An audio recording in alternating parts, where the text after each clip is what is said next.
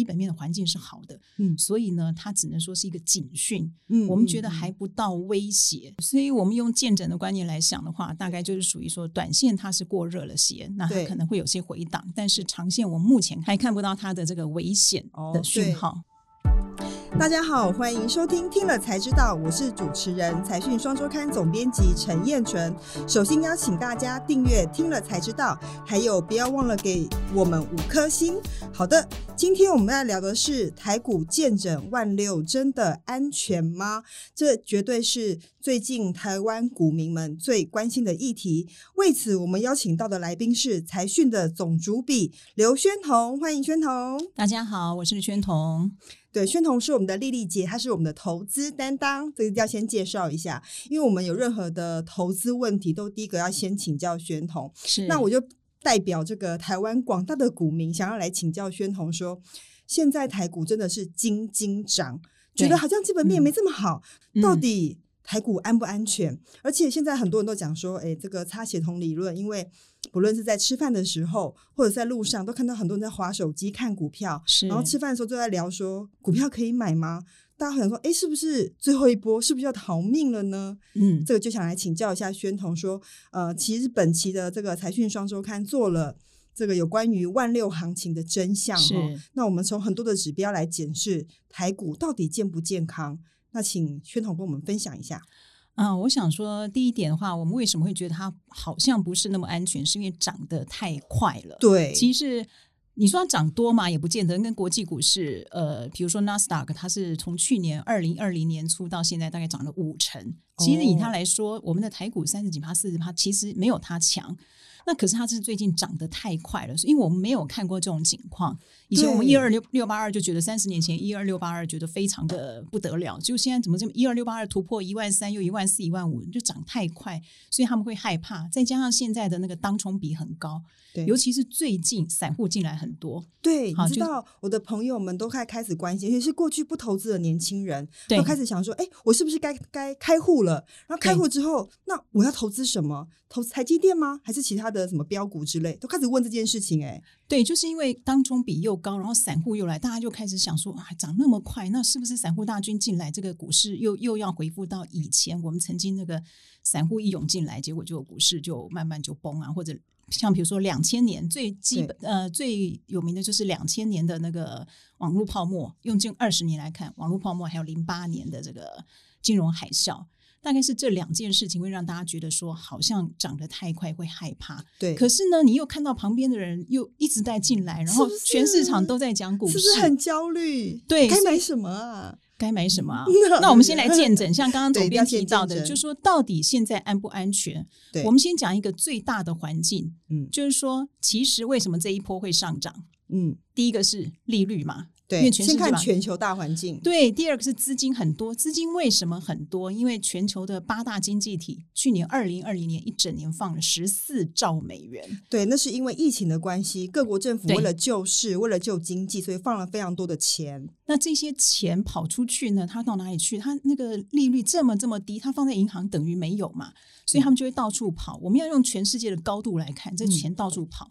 那再加上台币现在的升值，台币呃相对于美元来，因为美元是弱势美元，所以它会往这个亚洲国家这边跑。那台币也升值，所以钱就一直进来。所以两个大环境，第一个利率并没有走升，FED 美国 FED 说二零二三年以后才会考虑要是把它升息。对，所以你呃，未来这一两年理论上是 OK 的，资金面这个利率没有问题。那这个放的钱也不是这么快收回去，至少说美国都还没有停止购债。对，这个我补充一下，嗯就是说，因为利率很低，代表钱很多很泛滥。那如果费的没有升级的话，代表钱不会回到银行那边去嘛，对不对对对就代表说这个游资很多，因为钱放在银行里面并没有利息，所以大家是想办法要找比较好的或者比较有效率的投资标的。对股市当然也也是一个呃选择方向之一，这是为什么大家会觉得股市还相对安全的原因。是是，嗯所以我们刚刚讲到底，就是说，其实，在资金环境是没有太大的问题。对，那再就是我们用国际经济来看，去年非常的凄惨。嗯那今年不管怎么样，它一定是往上爬。不管是大家估的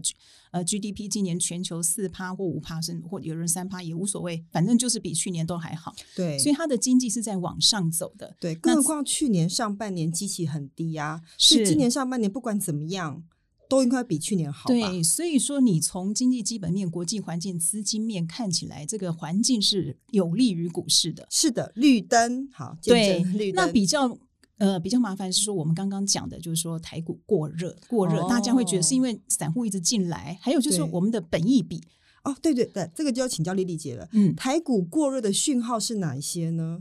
呃呃，第一个来讲好了，量很大，哦，爆量不过呢，爆量这个。呃，因为大家会讲那个二两千年，刚刚讲两千年网网络泡沫，那时候重挫过。对，那呃，一二零零八年、二零零九年的时候也重挫过金融海啸，他们之前都曾经是疯狂的涌入，散户涌入，然后那个股市也是非常的大量，就后来就下来。哦，那所以大家就会这次想说，现在平均以加权指数就是集中市场，我们不含上柜那边，大概都是三千五、四千亿，变成平常了。那这个状况，大家会觉得说，诶，这么多的量，是不是又要重蹈覆辙？所以大家会害怕，是不是爆量之后又怕暴跌？又怕对。那可是这个现象跟我们刚刚讲说，又环境又不太一样，因为过去的那个钱没有撒这么多，对利率没有这么低，对哦这是完全的不同环境。是，所以第一个是爆大爆量，爆大量，对，但这个我们还不能判断未知。好，那我们就因为不能判断，我们就黄灯。好是黄灯，黄灯。那第二那红灯是什么呢？呃，你真的要讲红灯的话，我们讲说一般会讲周转率嘛，对。股价净值比呀、本是。益比呀、还有这个值利率。是。好，我们先讲嗯。周转率。周转率现在因为当冲实在太盛行了，对，那我们现在周转率是蛮高的，大概零八年以来的高点。可是呢，它嗯。其实没有冲破零八年跟两千年，所以这个东高峰。对，所以这个东西也可以说唱黄灯红灯都可以，就是。相对高点，但是还没有还没有突突破之前的高峰，没有到对，没有到之前的疯狂境界。哦。那本益 OK 比也是一样，其实本益比也是大概大概二零一二年的时候稍微高一点，曾经嗯有一年高一点点，但是呢，这个嗯还是一样，在十几年来还是算高的。但是问题是，它也没有冲破两千两千年网络泡沫，呃，不是对网络泡沫泡沫那那个时候的高点。对这个这里我提供几个嗯数字哈，这是丽丽姐这个统计的。二零一五年的时候呢，整个台湾的台股本益比是十三点四六，那到二零二零年到截至去年底为止是二十二点三七，严格说起来是五年来新高啦。但是刚丽丽姐有讲嘛，说其实相较于两千年或是二零零两千年的时候的这个高峰，对其实还有点距离。是代表它可能是一个呃可能过热的讯号，我们可能要稍微提醒一下，但还嗯不至于到崩盘的程度，因为没有超过二零零八年对或二两千年那个对时候。对所以你只哦。能说它过，它有一点过热，但是有没有到危险？说实话，以用正呃正常的资金或者国际环境，甚至台湾的上市贵公司，其实二零二零年获利是创新高的。对。那这些环境，还有我们的外销订单，前呃昨天还前天才公布的，对，就说去年十二月外销订单首度突破，应该是六百亿嘛，嗯。六百亿美金，对，那成长了三十八趴左右。是。这个东西就会反映到你的外销订单，就会反映到你至少今年第一季或者第二季这附近的接单是业绩可能是不错的。对好，它是订单，然后再反映到你的业绩，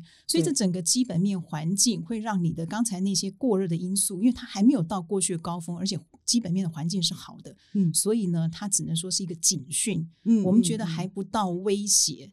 对，那你只能说台股安不安全？它短线上可能过热，嗯，短线因为因为涨涨对涨得太快，对，其实我们常常讲说涨多就是一个最大的利空，没错，它短线，所以你对短线来说，你真的要有一种那个思维，就是说它不见得会照你这样。如果我们今天每一天都这样涨的话，那请问不是很快就五万点、六万点了？真的对啊，假如明天不回头，真的不就是可能见回不回这样子，大家这整个很焦虑，对觉得好像没搭上车就错过了这一波大行情。是，所以我们用见诊的观念来想的话，大概就是属于说，短线它是过热了些，那它可能会有些回档，但是长线我目前还看不到，用客观的条件来说，还看不到它的这个危险哦的，讯对号。，是这次这一期的丽丽姐，她透过这个几个指标哈，刚刚除了讲说有些过热讯号，包括周转率、本益比跟股价嗯。净值比都是近三年来的新高之外，事实上她还盘了整个台湾经济基本面，包括整个台币的持续强劲，包括台湾的上市公司获利持续创新高，以及整个科技业带动的外销订单创新高，是的，这这些都是台湾基本面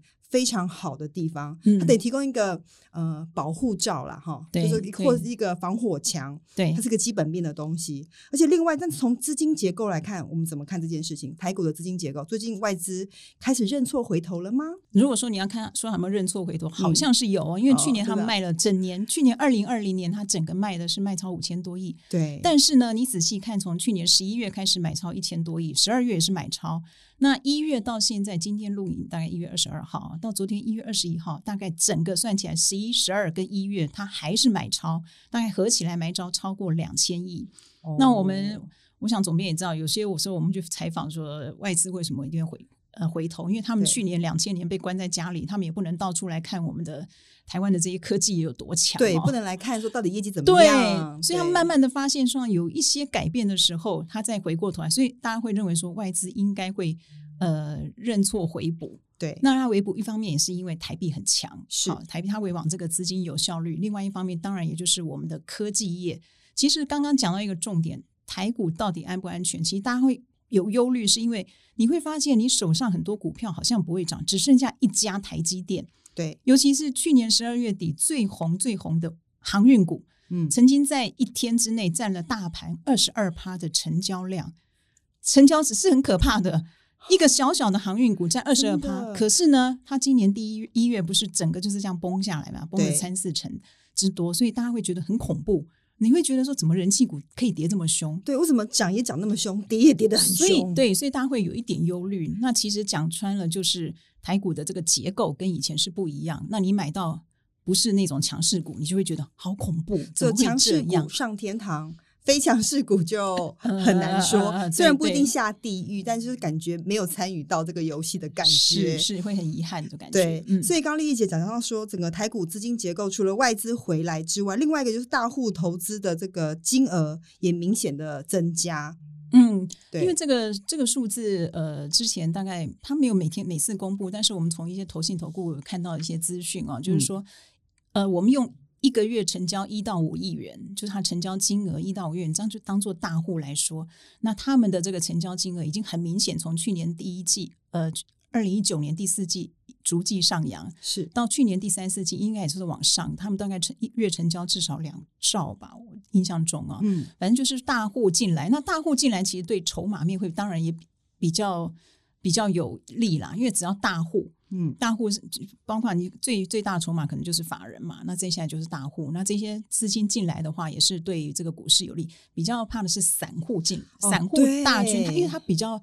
不懂基本面会乱横冲直撞啊，那容易让筹码散乱。但是我们也不能说散户就是不会赚钱，但是说他们比较容易大军进来，就会很容易呃危言耸听，然后就是杀进杀出。就是怕筹码乱对，其实就是啦筹码。刚刚讲的航运股也是筹码的问题，筹码乱掉。对因为根据统计呢，事实上整个台湾散户哈，这个从二零一五年占比大概五十三个 percent，到二零二零年，等到去年底到拉高到六十二点一这个 percent，代表散户的占比是提高的。但刚刚你也讲了，外资也回来，大户也增加，这都是真金白银在股市里面，对对，表示还是相对看好啦。是是对啊是，就是只说钱真的有进来，对，嗯只是说散户增加这件事情，对于我们过去的经验来说，会觉得，诶，大家都进来了，是不是代表这个陌生段，就是会担心这件事情？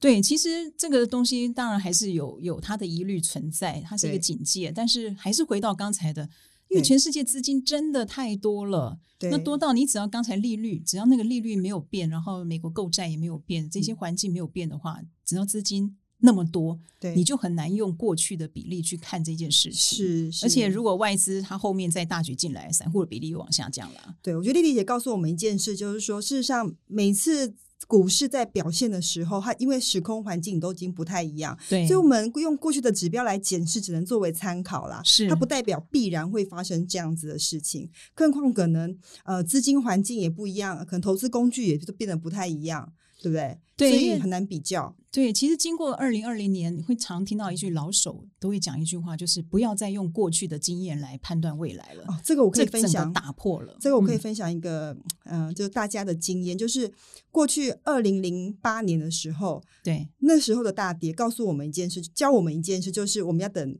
那个第二只脚打底，因为二哦二零一零年又不打一只脚了吗？对不对？大家觉得说要 W 底，所以一定要第一波下修的时候不要那么急着买，我们要等第二只脚打底之后再进去买，对是不是这样？好，到二零二零年的时候，大家发现，哎，这次是黄金右脚，哎，一去不回头，根本没有第二根本就没有第二只脚，是不是？所以你说这个经验怎么复制呢？这很难讲。就像这十四兆美元，过去也没有人发过这么多的钱，前所未有，对前所未有。不过我觉得相对比较可以安心，就是说丽丽姐帮我们做这个台股见证，告诉我们说，整个台股从国际的基本面到台湾的基本面到台湾的资金面，其实相对是比较安全的。目前客观环境是不至于危险了。对哈、嗯所以这样让我们稍微吃下定心丸。好的，工商时间又来啦！除了请大家订阅我们的频道之外，如果各位对投资理财有兴趣，欢迎在 Press Play 上面加入老谢的财经茶水间，连接就在下方的节目介绍里面。现在加入还能免费试阅一个月哦，请快点加入，谢谢大家。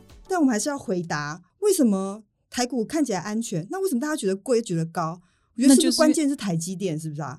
对，就是因为你会觉得很贵，就是股市涨那么多，可是你手上的股票没涨。当你一个股市里面下跌的家数比上涨的还要多，你总你按照过去经验，你会觉得是危险的。对，对啊，因为然后就只集中在所谓的台积电那些的。你知道今天一月二十二号，我刚刚看了一下台积电，从去二零一九年十二月三十一号到今天，嗯这个全台湾的市值增加里面，呃，大概十三多十三兆还是四兆吧，嗯，呃，十三十三点八兆。是好，其中有六十四趴全部是台积电。台积。电，你你知道股市涨这样子，六十四趴的市值是一家公司诶、那你如果再把这些前五大市值加进去，大概八成，那你会很好笑啦。台呃股市有一千七百多家公司，那你会觉得一千另外一千七百多家在干什么？五家公司就贡献了整个股市市值增加的部分，意思是说，如果你没有买到这五家公司，连同台积电六家公司的话，对对，对是台积电、联联发发科、科台达电、红海联电、红海，哈对这这这个这六家公司，如果你没有买到这，我对不起，是五家公司啦。如果没有买到这五家公司，你等于没有参与到这次的这个行情。呃，对，就是说你没有赚到那个原来你看到从三月去年三月十九疫情最低点的八千多点到一万六，你根本没有赚到这么多，你你还是有赚到，你可能赚到是一位，可是你就觉得奇怪，为什么好像为什么别人赚大波对，段，为什么旁边小每小天媒媒体写的都是赚这么多的，随便赚就几千万上亿的，那我怎么没有？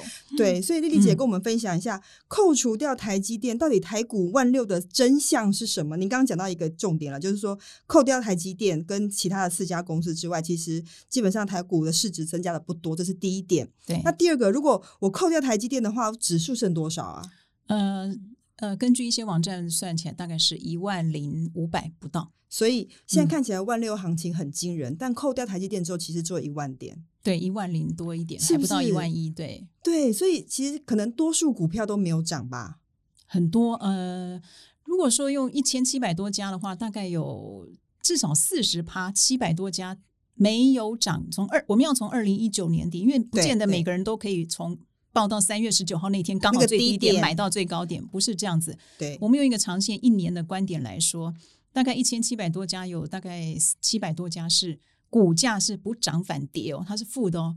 就相较于二零一九九年十二月底的时三十一号，候，它的股价是跌的。不涨反跌，所以大盘涨这么多，嗯，就这些公司四十有四成的公司，等于七百多家公司，它是股价是跌的股。价是跌的。那你如果说涨输大盘，嗯，大盘涨三十呃三四十趴嘛，那你涨输的话，至少呃算起来好像也有七成，是不是？对，我印象中，因为千两百五因为这两天，因为这两天又有一些改变，但是我相信那个数字不会差太多，就是七成多是输给大盘的。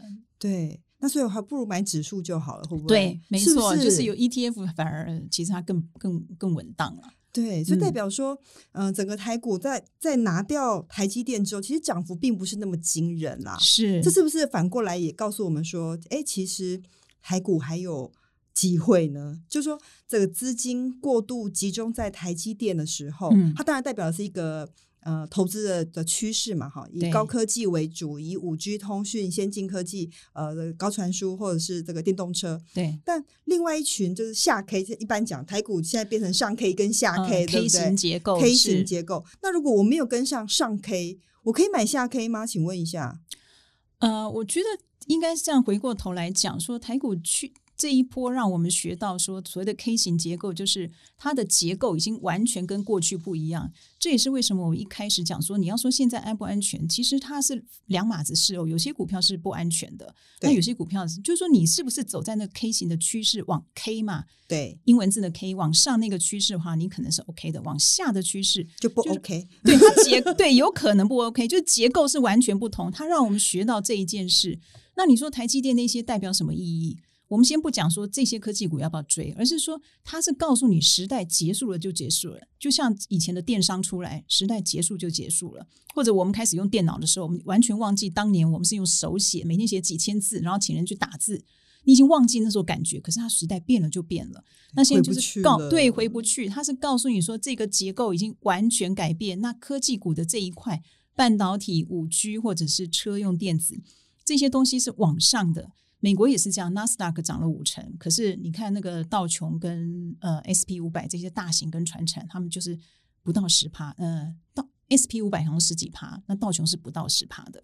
那你可以看得出来，这是明显的。那我们台湾的输给大盘的，比如说金融股啊，大家很喜欢存股啊，对，可是就有一个金控老板说，你看这个台积电涨了三百多块。我们呢只涨一毛，我不讲哪一家，就相对来说，同样就长得像，金城武，他自己老板自认为像金城武那一家吗？他那我自己去就不敢 Google 说了对他自己去 Google。对，人家可以涨了快一倍，快快一倍，结果他涨的是一毛钱。那你说他不值得投资吗？我说实话，如果说是金融股，要是我，我是我不是那种非常保守型，我可能就不愿意。我会觉得我为什么要去这样？可是你如果说你是极度保守的，你放在银行零点多趴，那你来领金融股股息还比较好一点。所以它是完全两种不同的思维，你只能说要。你要看清楚，如果你要追求成长股，请你不要再往那个 K 下方那个去做。但是如果你本身就是一个极度保守的人，我也不能强迫你去追求呢，因为高成长相对也是高风险，对股那个绝对是双面刃的嘛。那所以就是说，我们只能说搞清楚，上涨的是某某一些精英股，很非常精英的，尤尤其是科技股。但是下跌的部分呢，它就是时代就是过了，它嗯。绝对它不是媒体的呃，不是股市的宠儿，因为资金一定是追求最有效率的，他不会回头去看那些，那个顶多是说法人或者大户他做一些风险的配置，是你会看到有些投信去买这些什么比较便宜的股票，比较那些大牛股、低价的，它只是一种它它这边的风险，他认为说我可以赚八成，可是我风险也高，所以我就配置一点点这个低风险的，到时候我两边 hedge 掉，对，大概是对这种风险的移转的意识而已。了解，嗯对，很多人都会想说，诶，拿掉台积电之后，看起来台股好像很疲弱不振。但我比较觉得，他们有些人会觉得这是个危机嘛，哈、嗯或是或是个台股的警讯。但我比较觉得，它其实是指点出一个成长趋势的对类型。对没有错我觉得应该这样解读。对，那大家不要忘了，就下 K，即便是下 K，其实台湾拥有呃亚洲非常高殖利率的保护。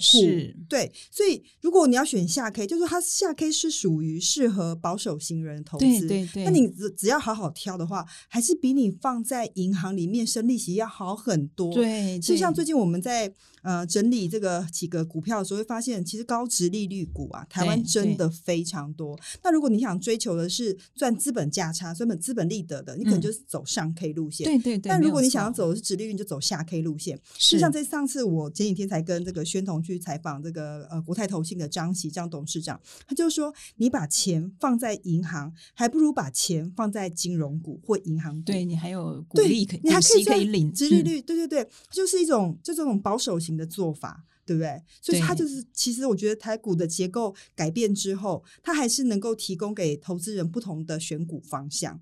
是是，就是说我们还是鼓励理财，因为前对对。前呃利率很低的时代，你还是尽量理财。只是说你要依照你自己的资金的配置，或者说你自己的个性，不要是硬要说被危言耸，不是不是危言耸听，就不要人人家人怎么样，你就云亦人云云亦云。对对对，有些看财讯就不会人云亦云了。对，有些 钱不是你你你的个性能赚，你就别想了，不要想那么多。是但丽丽姐，我觉得大家最想知道还是说台积电吗？，啊对，你看我们的小市民的心声就是这样，台积电还可以买吗？台积电还可不可以买啊？我们要从哪些指标来检视这件事情可不可以买？我们是依据科学根据的来。科学根据啊。嗯好，我们先来想一下台积电。台积电在二零一五年之前呢，我相信大家根本没有人特别去，只觉得那就是外资买的，法人买的。对，那它的本益比大概就是十多倍在那边混。其实那时候我们都不会认为说每个人应该拥有一张，可是你会觉得奇怪，怎么到二零二零年，尤其下半年之后，呃，之前两百块叫你买，三百块叫你买，你不会买，结果现在五六百块，散户全冲了，这是怎么回 事？这是怎么回事？好，就是一个护国神山这四个字啊，但是护国神山确实它真的是。可以说是我们台股护国神山了，它也是一个明灯啊。对，我们去讲一件事情，就是我们常在讲操作股票，你不是只从自己你自己的几百万、几千万、几亿，不是这样子，你要从全世界，全世界的那个货币总额大概有一百兆美金。当然，我不是说全部投入股市，你用大的资金来看的话，它有许多资金不是主动投资，它是被动的哦。那为什么我们会很重视 MSCI 什么名城指数，它新兴市场指数什么比重？它就是一些被动，因为你要用大资金的眼光来看全球。当你做全球投资的时候，你不可能去看我们一家小小的什么小公司嘛，台股里面小公司，它不会，它永远都看那些大的。它的全指股比重到高的时候，它的资金就必须要依照全指股去配置，你被迫就要加码，所以它很好的会更好。那台积电呢？我们如果扣掉一些沙地阿拉伯那些几几乎都是他们控制的那些不算啊，台积电应该是算。现在已经进入台呃全世界第十大第十大市值股，所以它在全世界的新兴市场指数啊或者其他重要指数，它的权重是增加的。嗯，那你那些被动的资金被迫就要去买，所以它的评价已经不是我们现在看到的。你看那个世界级的 Apple 啊，什么 Tesla，尤其 Tesla，根本就是本意比也是飙上天嘛。对，对，它已经不是那种，它是一个整个世界的转换，一个梦想，一个新的转变。那同样的，我们的台积电它也是一样。你从基本面来看，它确实是一个半导体，是一个整个在转变的嗯过程。而且它是台湾的细盾嘛，护国神山。对对。那我觉得最值得注意的是说，其实台积电的业绩它固然有成长，获利也不断的持续增加。重点是。呃，投资人对他的本益比的提高，代表的是对他未来的呃信心。对，对，它其实我们其实一路发展，发现这个台积电的发展是呃本益比从十倍到现在其实已经超过三十倍。对，这代表什么？代表是外资对于这家公司，比或是投资人啊，对这家公司未来发展的肯定。就是我们在整个美中的这个地缘政治下，整个半导体发展的重要性以及它未来的战略性意义是很高的，所以投资。愿意给台积电更高的本益比，对。以前大家觉得十块呃十倍二十倍已经很普通，而且我还可以讲一个小故事，就是说，其实过去在媒体操作台积电的时候，其实非常难操作。的，大家觉得台积电是法人买的。跟一般股民根本就毫无关系，所以我们只要写台积电当封面都很难卖，对对对，都很难卖。但现在反过来了，我们现在不论是网络操作或者是纸本，跟台积电只要能够扣上关系，绝对好卖，点阅率非常高。对，代表什么？代表是现在台积电变成一个全民的。全民运动这边，今天我即使觉得呃台积电很贵，没办法买一张，我现在有零股，我也我也可以买零股。它是一个全民运动，就大家会非常关心半导体产业的发展，这是很重要的关键。对你刚刚讲的那个本益比啊，其实本益比他说三十倍，我们现在认为三十倍，可是如果他算到明年的获利成长、后年的获利成长、未来五年的成长，那它的本益比是往下降的。就是说，你看明年可能变三二十八倍、二十七倍、二十五倍一直往下，这样是往下。那另外一方面。整个股市因为资金行情，它会把整个股市垫高。就像我们现在刚刚一开始讲的，台股的整体的本益比在二十二点五倍这附近的话，它到底算不算危险？其实跟过去来比又不会。可是它是因为资金水位把整个稍微垫高，所以它的三十倍里面，可能你问未来的。前景跟资金水位去看，它其实又不是那么高。对，台积电是这个意思。对，就想我想补充两点。然后第一个就是说，因为现在台积电已经跻身全球前十大市值的公司，但相较于 Apple、Amazon 或者是呃 Tesla 或 Google，他们其实都有各自的问题。其实台积电是相对问题比较小的，对不对？他们常被反垄断、反垄断，对，或者是很多其他的争议。那另外就是说，台积电它接下来之前才公布，它有两百八十亿美金的资本支出，这是非常大的投资，意味着它一定看到未来的某些商机。对，因为我们长期采访会觉得说，他们会跟你讲一个观念哦，你看他敢花两百多亿美金哦，今年资本支出这么多，他花这么多，台积电那些人的脑袋是真的是都超强，那群人他看到什么，他一定是看到了。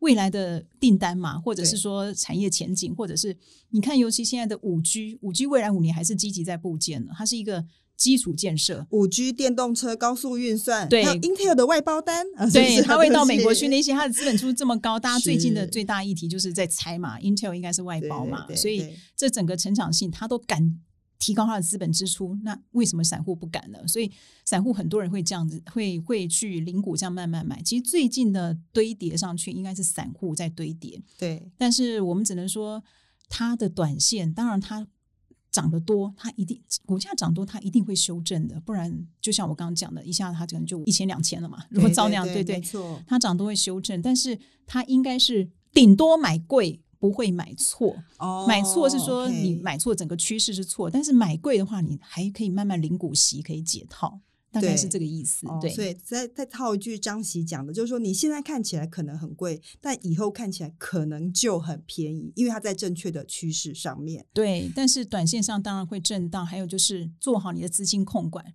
不要到时候你为了要用钱，就被必须在它稍微回跌的时候一定要卖掉，那这样就很可惜。所以资金控管还是一样，在这个股市不是那么看起来还有一点点小过热的状况下，那是最重要的。你资金如果没控管好，到最后一定是追高杀低。了解，今天非常谢谢那个丽丽姐来跟我们分享一下台股现在的正确样貌，以及我们要投资的话，到底我们应该用什么样的观念来看对现在台股表现。对，谢谢大家收听今天的节目。如果大家呃对我们的节目有什么想法，或者是有什么建议的话，欢迎在下面留言，也请记得给我们五颗星。听了才知道，我们下次再见，谢谢，谢谢。